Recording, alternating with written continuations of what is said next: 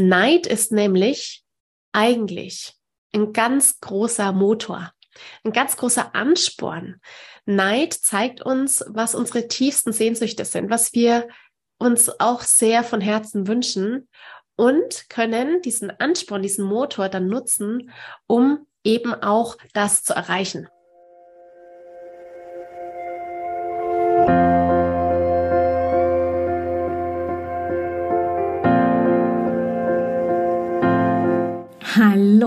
Herzlich willkommen bei Loslassen und gemeinsam wachsen, deinem Podcast rund um bewusste und bedingungslose Elternschaft. Mein Name ist Manuela Festel, ich bin Mama, Mutmacherin und vor allem Mentorin für achtsame Kommunikation und gewaltfreie Konfliktlösung mit Kindern. Und genau darum geht es auch hier in diesem Podcast. Ich zeige dir, wie du deinen Weg in eine bewusste, authentische und bedingungslose Elternschaft findest und Konflikte schließlich mit deinem Kind achtsam, respektvoll und gewaltfrei lösen kannst. Ganz ohne Schimpfen und Bestrafen. Bist du bereit? Na, dann lass uns loslegen. Hallo, schön, dass du da bist, hier bei Loslassen und Gemeinsam wachsen. Ich freue mich, dass ich dich jetzt ab sofort mitnehmen darf in eine Reihe zum Thema Gefühle verstehen. Denn in der bewussten und bedingungslosen Elternschaft geht es schließlich darum, dass wir Klarheit bekommen, dass wir ein Bewusstsein bekommen für die Reaktions-, Sprach- und Denkmuster, die wir haben und natürlich auch, die unsere Kinder uns zeigen möchten. In dieser Episode heute möchte ich die Frage einer Mama aus meinem Mentoring-Programm Gemeinsam wachsen vorstellen. Sie wollte wissen, wie sie im Geschwisterkonflikt mit Eifersucht und Neid umgeht. Eine Situation, die du mit Sicherheit auch kennst, nämlich die, dass ein Kind zum Beispiel, weil es Geburtstag hat, etwas bekommt, ein ein Ding, eine Sache, etwas Materielles bekommt und das andere scheinbar leer ausgeht.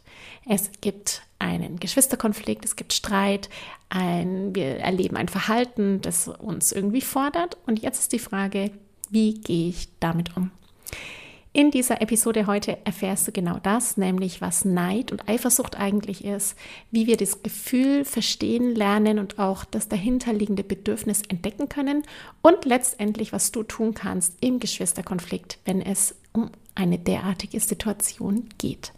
Jetzt habe ich aber ganz viel erzählt. Ich wünsche dir viel Spaß bei dieser Episode in meiner Reihe Gefühle verstehen.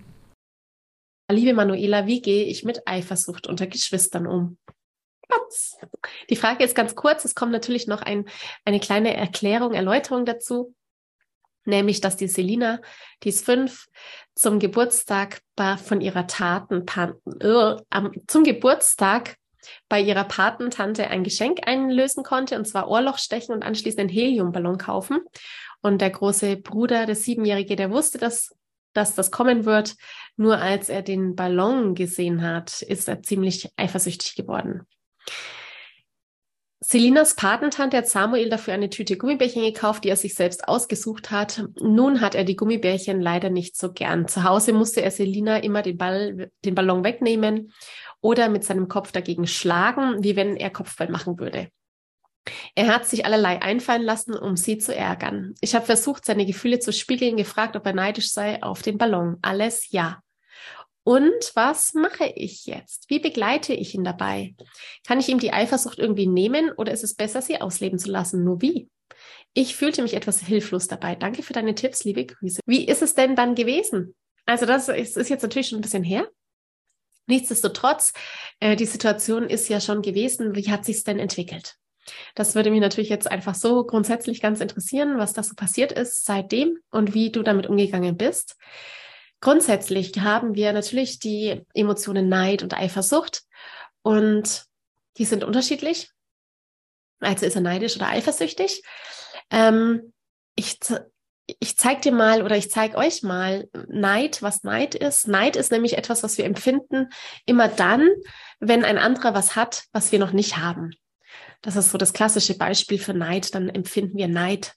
Neid ist nämlich eigentlich ein ganz großer Motor, ein ganz großer Ansporn.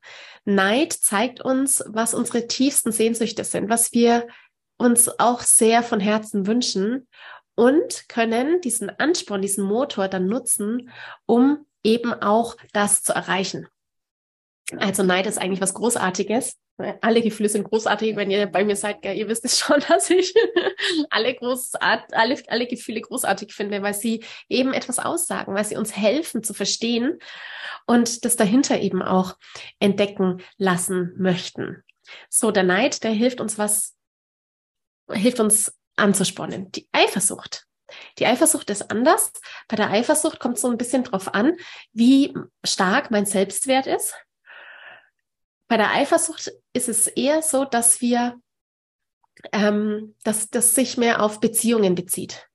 Ich kann in Beziehungen eifersüchtig sein. Und zwar dann, wenn ich unbedingt diese Beziehung halten möchte. Das heißt, wenn ich die Bindung und die Verbindung, die ich da vielleicht habe, verteidigen möchte.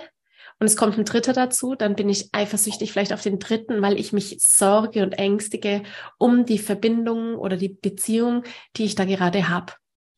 Oder aber ich bin eifersüchtig, weil ich eine Unsicherheit verspüre in der Verbindung zu dem Menschen, in der Beziehung zu dem Menschen. Und da deine Frage, also wie gehe ich mit Eifersucht unter Geschwistern um? Ja, die Eifersucht, die kannst du nicht wegnehmen. Du kannst den Kindern gar keine Gefühle wegnehmen oder einem anderen Menschen gar kein Gefühl irgendwie abnehmen, damit der es leichter hat.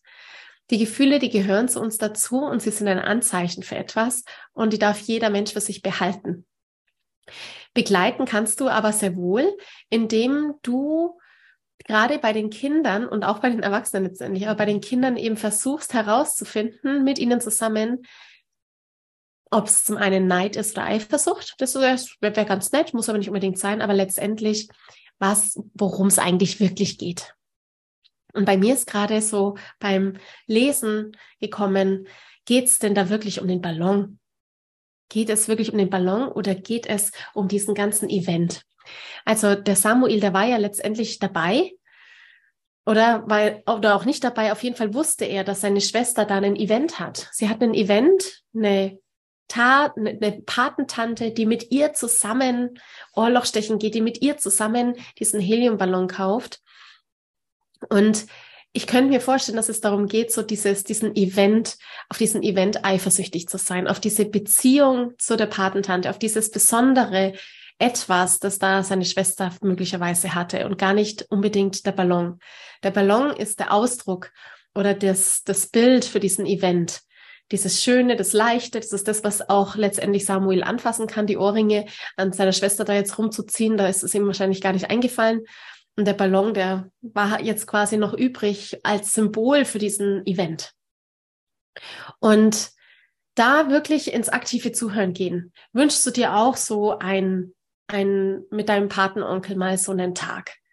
Oder auch für mich oder für dich die Frage, hat er auch so eine gute Beziehung zu dieser Patentante oder würde er sich eine intensivere Beziehung zu der Patentante vielleicht wünschen? Begleiten heißt immer, dass wir mit dem anderen in Kontakt treten, dass wir mit dem anderen ins Gespräch kommen, dass wir annehmen, was gerade ist, dass wir sagen, oh Mann, weißt du, Eifersucht, ich habe mich auch mal eifersüchtig gefühlt als, dass dieser dieses Gefühl von, Mensch, in mir ist etwas, was die Kinder ja haben, in mir ist da so ein Gefühl und es fühlt sich komisch an. Und was mache ich jetzt damit eigentlich? Und ist das gut oder ist es schlecht? Diese Einordnung, dass wir da den Kindern helfen, dass wir ihnen da eine Stütze sind und sagen, ich kenne das Gefühl und manchmal fühlt sich das unangenehm an und vielleicht auch eben mit einer eigenen Geschichte kommen, was immer ganz, ganz hilfreich ist, auch eben um, um Verbindungen aufzubauen. Ja, ausleben lassen, die Eifersucht kommt und geht. Das ist gar kein Ausleben lassen, auch nicht bei der Wut, ist auch kein, kein echtes Ausleben lassen. Naja, bei der, ja, es kommt und geht einfach. Also Gefühle kommen und gehen. Die, die sind irgendwann ja wieder da. Und Eifersucht wird noch öfter kommen. Und da letztendlich, egal ob es Wut ist oder ob es Eifersucht ist oder ob es Freude ist, letztendlich das anzunehmen, dass es gerade da ist, dass es gerade präsent ist dass es gerade diese Situation was mit mir macht als Kind oder eben auch als Mama und zu überlegen, was mir hilft, wieder ins Gleichgewicht zu kommen. Ob es mir hilft, mal zu stampfen in der Wut, ob es mir hilft, mal drüber zu weinen, ob es mir hilft, Klarheit zu kriegen, dass ich mich nach etwas sehne, dass ich einen Wunsch habe, den ich auch gerne erreichen möchte. Und das ist die Begleitung, die du als Mama geben kannst. Ich danke dir von ganzem Herzen, dass du dir heute Zeit genommen hast, diese Podcast-Folge anzuhören. Wenn du noch mehr Impulse, Ideen oder Inspirationen auf deinem ganz persönlichen Weg zur bewussten und bedingungslosen Elternschaft suchst, dann abonniere unbedingt meine Newsletter oder du folgst mir auf Instagram, Facebook oder Telegram. Eine Frage, die ich außerdem immer wieder bekomme, ist, Manuela, was kann ich machen, konkret, damit mein Kind selbstständig und unabhängig wird? Hier lade ich dich herzlich ein, auf meiner Seite sprachzeichen.de slash mit-kindern-sprechen vorbeizuschauen, denn hier findest du meine Vorträge, meine Masterclasses zu unterschiedlichen spezifischen Einzelthemen. Eine davon ist, ich kann das, wie dein Kind selbstständig und unabhängig wird. In diesem Vortrag geht es vor allem um die vier Kernbausteine, die Eltern ihren Kindern mitgeben können, damit diese frei werden, sich eigenständig und unabhängig entfalten können, nämlich emotionale Sicherheit, Freiheit, Vertrauen und Authentizität. Wenn dich also diese Fragen quälen, wie kann ich mein Kind unterstützen, Lösungen zu finden, wenn es alleine draußen unterwegs ist, dass es gut alleine zurechtkommt, wie fördere ich die Selbstständigkeit bei meinem Kind? Wie kann ich Verantwortungsbewusstsein meines Kindes schulen? Und ja, welche Rolle spielt dabei auch das große Thema Vertrauen? Dann schau doch hier unbedingt mal vorbei. Ich kann das, wie dein Kind selbstständig und unabhängig wird, ist mein Vortrag, meine Masterclass, die du zwölf Monate zur Verfügung hast, alle Folien downloaden kannst und außerdem ein Guthaben, Gutschein bekommst in der Höhe von 97 Euro der Masterclass die du dann innerhalb der nächsten sechs Monate für ein Einzelcoaching oder natürlich auch für mein Gruppenprogramm Gemeinsam wachsen anrechnen lassen kannst. Wenn auch du mal eine Frage stellen möchtest, dann komm am besten auf meine Warteliste von Gemeinsam wachsen, meinem zwölfwöchigen Mentoring-Programm von der Wut zu Respekt und liebevollen Eltern-Kind-Kommunikation. Das findest du unter sprachzeichen.de-gemeinsam-wachsen-warteliste. Wenn dir die Folge gefallen hat, freue ich mich natürlich riesig über einen Kommentar und natürlich, wenn du die Folge bei deinen Freunden und Freundinnen teilst und meinen Podcast abonnierst. Jetzt wünsche ich dir aber alles Gute. Wir hören uns sicherlich bald. Viele liebe Grüße. Ciao, ciao.